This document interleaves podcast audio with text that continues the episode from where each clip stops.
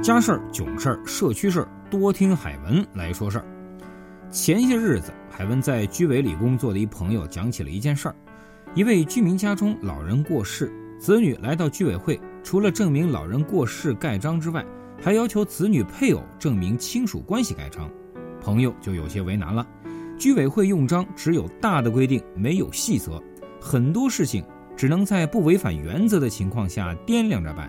所以，居委会的章已经成了万能章，盖或者不盖都让人为难。在这件事上，朋友对居民说了不，因为有户籍关系的，请到派出所；有结婚登记的，请到民政局；生前有单位的，请查阅单位人事档案。再特殊一点，如果死者是外省市的、解放以前的，派出所查不到了的，只要提供墓碑的图片，也可以证明其亲属关系。因为这上面不仅有照片，还有各直系亲属的关系图。那么，居委会的章到底哪些事儿能盖呢？海文总结了一下，大概可以包括四种情况：第一呢是居民居住证明；二是居民是否健在和在家正常死亡证明；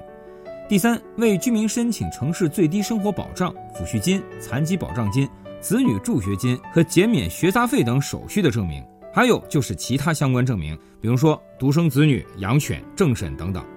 所以，海文建议大家有空的时候，还是去了解一下居委会的职责，心里得明白他们的公章不是万能章，增加了别人的工作负担不说，回头自个儿还要多跑几趟冤枉路，得不偿失。好了，今儿个海文说事儿就到这儿，我们下期再见。